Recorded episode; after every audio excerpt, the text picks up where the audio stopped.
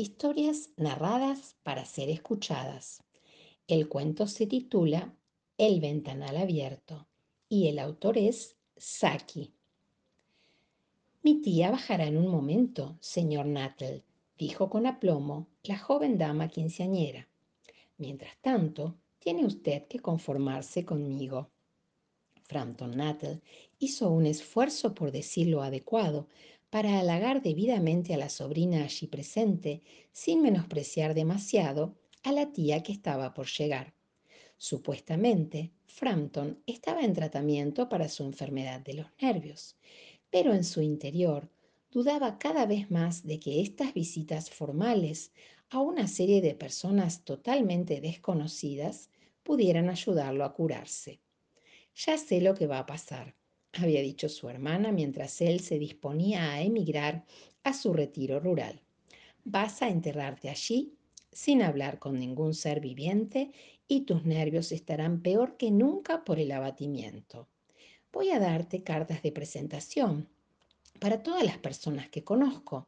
Algunas, si no recuerdo mal, eran sumamente amables. Frampton se preguntaba si la señora Sappleton la dama a quien venía a entregar una de las cartas de presentación entraría en el grupo de las amables. ¿Conoce usted mucha gente en los alrededores? preguntó la sobrina cuando juzgó que ya habían tenido bastante comunión silenciosa. Ni un alma, dijo Frampton.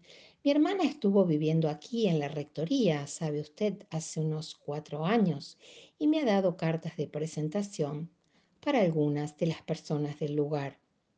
El tono de esta última afirmación fue de evidente pesar. Entonces, ¿no sabe usted prácticamente nada de mi tía? prosiguió la joven dama con tono equilibrado. Solo su nombre y su dirección, admitió el visitante. Se preguntaba cuál sería el estado civil de la señora Sappleton, el matrimonio o la viudez. Había en la habitación algo indefinido que parecía sugerir una presencia masculina. Su gran tragedia ocurrió justo hace tres años, dijo la muchacha, seguramente después de la estadía de su hermana. ¿Su tragedia? preguntó Frampton. De alguna manera las tragedias parecían inconcebibles en aquel apacible rincón campestre. Usted se preguntará ¿por qué mantenemos ese ventanal abierto de par en par en una tarde de octubre? dijo la sobrina, señalando la gran puerta que daba a un prado. Está bastante templado para esta época del año, dijo Frampton. ¿Pero tiene el ventanal algo que ver con la tragedia? Por ese ventanal, hace exactamente tres años, salieron su esposo y sus dos jóvenes hermanos para su cacería diaria. No regresaron nunca. Cuando cruzaban el páramo en dirección a su lugar de casa favorito, fueron tragados por una traicionera ciénaga. Aquel verano fue tremendamente húmedo, ¿recuerda? Y sitios que habían sido seguros otros años cedían de pronto sin aviso. Nunca se recuperaron sus cuerpos. Eso fue lo más terrible de todo. Aquí la voz de la muchacha perdió su tono de serenidad y se volvió temblorosamente humana. La pobre tía siempre piensa que algún día volverán, junto con el pequeño el marrón que se perdió con ellos, y que entrarán por ese ventanal como solían hacerlo. Es por eso que el ventanal se mantiene abierto todas las tardes hasta que oscurece. Pobre tía querida, me ha contado muchas veces cómo salieron. Su esposo con el impermeable blanco en el brazo y Ronnie, su hermano menor, cantando. Bertie, ¿por qué saltas? Como siempre hacía para embromarla, porque ella decía que le molestaba, ¿sabe? A veces, en atardeceres serenos como este, casi llego a experimentar la turbadora sensación de que van a entrar todos por ese ventanal. Dejó la frase inconclusa con un ligero estremecimiento. Fue un alivio para Frampton que la tía irrumpiese en la habitación con un alboroto de disculpas por haber retrasado su llegada. Espero que Vera lo haya entretenido, dijo. Ha estado muy amena, dijo Frampton. Espero que no le moleste el ventanal abierto, dijo la señora Sappleton con vivacidad. Mi esposo y mis hermanos regresarán directamente de su cacería y siempre entran en la casa por allí. Han salido a cazar becasinas en los pantanos, así que van a ensuciar mis pobres alfombras, típico de ustedes los hombres, ¿no es así? Siguió charlando alegremente acerca de la caza y la escasez de aves y de las posibilidades de que hubiera patos en el invierno. A Frampton todo aquello le resultaba horrible. Hizo un desesperado esfuerzo por desviar la conversación hacia un tema menos tétrico, pero solo lo logró en parte. Tuvo conciencia de que su anfitriona le estaba dedicando nada más que un fragmento de su atención y de que sus ojos se desviaban constantemente hacia el ventanal abierto y el prado que estaba más allá. Era en verdad una coincidencia desdichada que hubiera hecho esta visita en tan trágico aniversario.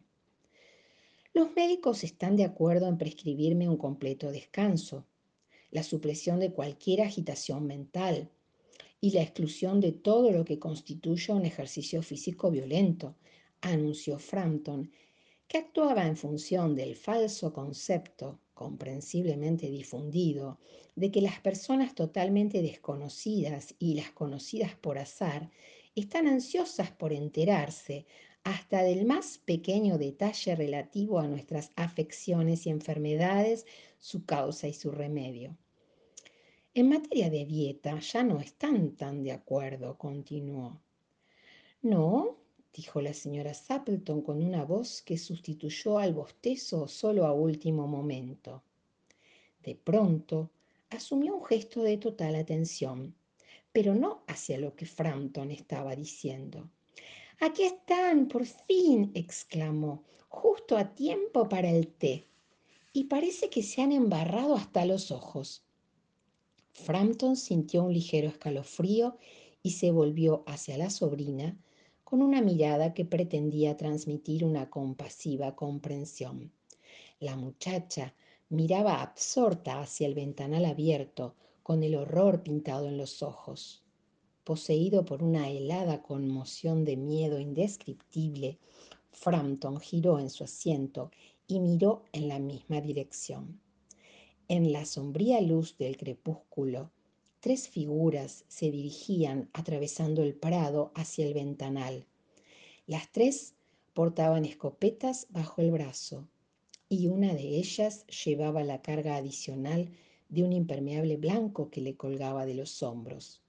Un fatigado spaniel marrón se mantenía pegado a sus talones. Se aproximaban a la casa sin hacer ruido y entonces una joven voz ronca cantó desde la oscuridad. ¿Por qué saltas, Bertie? Frampton echó mano desatinadamente a su bastón y su sombrero. La puerta principal, el sendero de grava y la puerta del jardín no fueron sino etapas difusamente advertidas en su precipitada huida. Un ciclista que venía por el camino tuvo que lanzarse sobre la cerca para evitar una colisión inminente. Aquí estamos, querida, dijo el portador del impermeable blanco entrando a través del ventanal. Bastante embarrados, pero ya está casi todo seco. ¿Quién era ese que salió de golpe cuando aparecimos? Un individuo de lo más extraño, un tal señor Nuttall, dijo la señora Sappleton. No supo hablar más que de sus enfermedades y se fue deprisa, sin una palabra de despedida o una disculpa, cuando ustedes llegaron. Uno podría pensar que ha visto un fantasma. Supongo que fue el perro, dijo con tranquilidad la sobrina. Me contó que sentía horror por los perros. Una vez fue acosado por una jauría hasta un cementerio en algún lugar de las orillas del Ganges y tuvo que pasar la noche en una tumba recién cavada con los animales gruñendo, mostrando los colmillos y echando espuma sobre él, como para aterrorizar a cualquiera. La fabulación improvisada era su especialidad. Saki, escritor británico.